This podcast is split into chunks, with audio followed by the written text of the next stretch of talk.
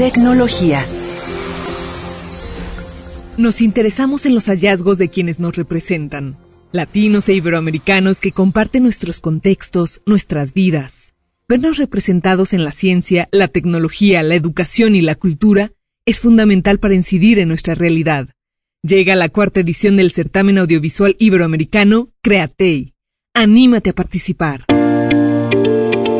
Createi, el certamen audiovisual iberoamericano de divulgación cultural y científica, ya plenamente consolidado, llega a su cuarta edición premiando la creatividad e innovación de las producciones audiovisuales iberoamericanas estrenadas o dadas a conocer en 2023.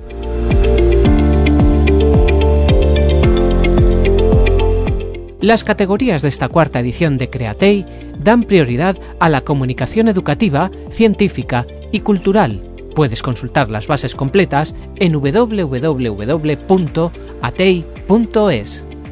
La participación es gratuita y los relatos premiados tendrán una dotación económica y la opción de ser multidifundidos por las principales ventanas del espacio audiovisual iberoamericano.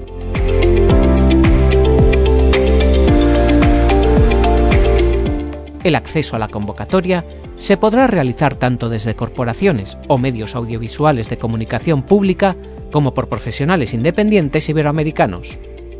El plazo de recepción de obras se abrió el 24 de enero de 2024 y terminará el 31 de marzo de 2024.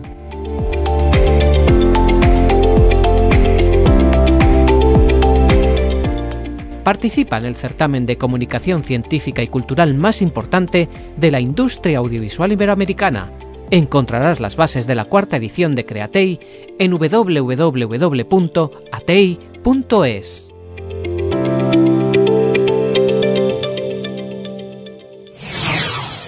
De maíz amarillo y de maíz blanco se hizo su carne. De masa de maíz se hicieron los brazos y las piernas del hombre.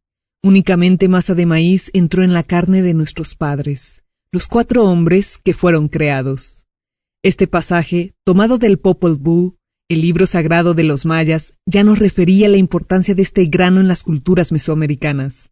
México es centro de origen, domesticación y diversificación del maíz, donde se encuentra la mayor biodiversidad de maíz a nivel global. La UAH nos habla de un interesante proyecto.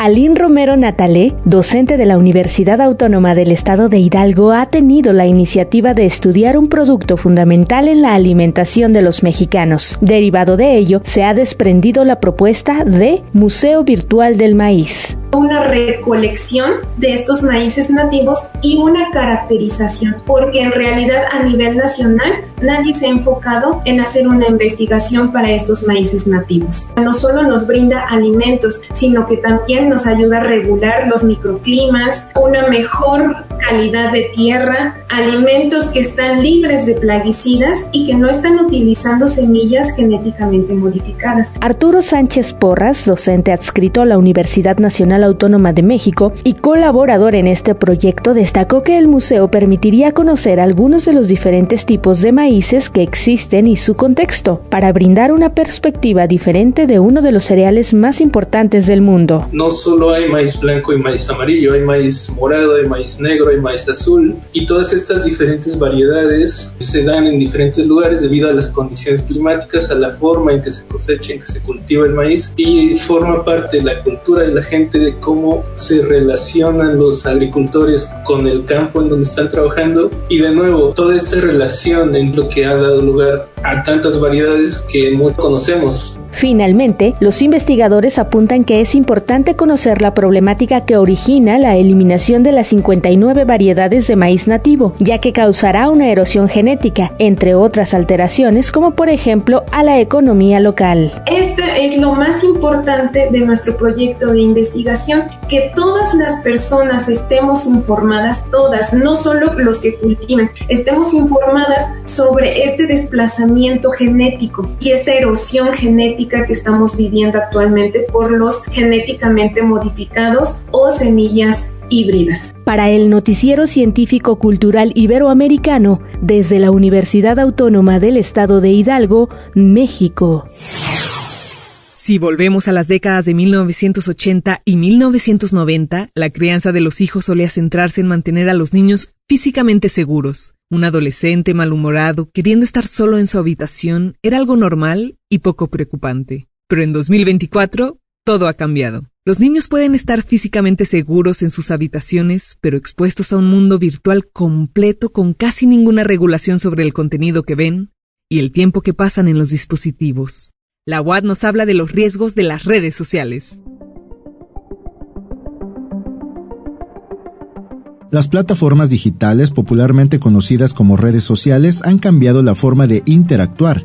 Hacen posible estar en comunicación con gente de países lejanos, compartir contenidos y opiniones.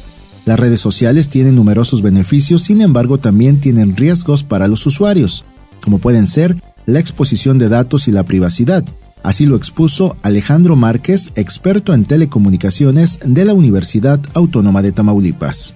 Nuestras redes sociales de alguna otra manera nos brindan mucha información, compartir con nuestros amigos, nuestros familiares, noticias, pero también tiene sus riesgos que de alguna otra manera pueden impactar no solamente en nuestra persona, en nuestro equipo de cómputo, sino en la red interna donde estamos trabajando.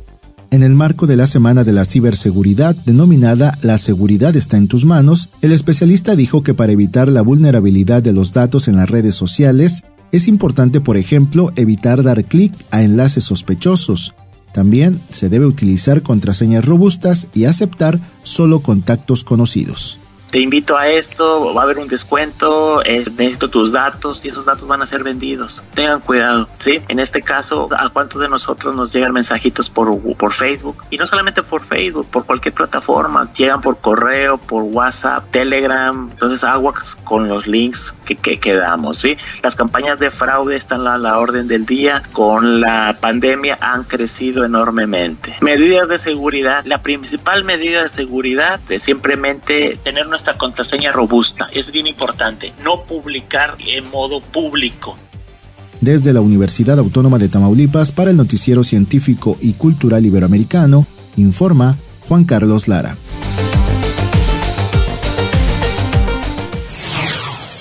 Uno de los principales problemas del actual modelo lineal de producción y consumo es la obsolescencia programada, es decir, el acortamiento deliberado de la vida útil de un producto por parte del fabricante con el fin de aumentar su consumo. Hay sectores más conocidos por esta práctica que otros. En la moda, por ejemplo, es ampliamente aceptado que las medias de nylon están destinadas a romperse, y en la tecnología, el ciclo de reemplazo para smartphones se estima de 2 a 4 años. AFP nos habla al respecto.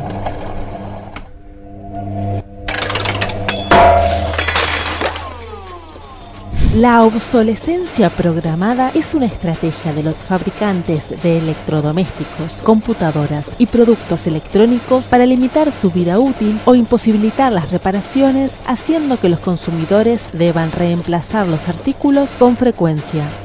También se habla de obsolescencia del software cuando una computadora queda inservible porque ya no es compatible con el software nuevo. O de obsolescencia estética cuando los consumidores cambian su teléfono inteligente porque aparece en el mercado una versión mejorada.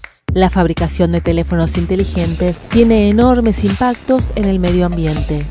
Provoca agotamiento de recursos, cobre, níquel, oro o litio, daños a la biodiversidad por vertidos tóxicos y emisiones de gases de efecto invernadero. Solo el 20% de estos residuos se recicla. El resto se almacena en vertederos, a menudo en África, se incinera o desaparece en la naturaleza. Esto fue Tecnología en NCC.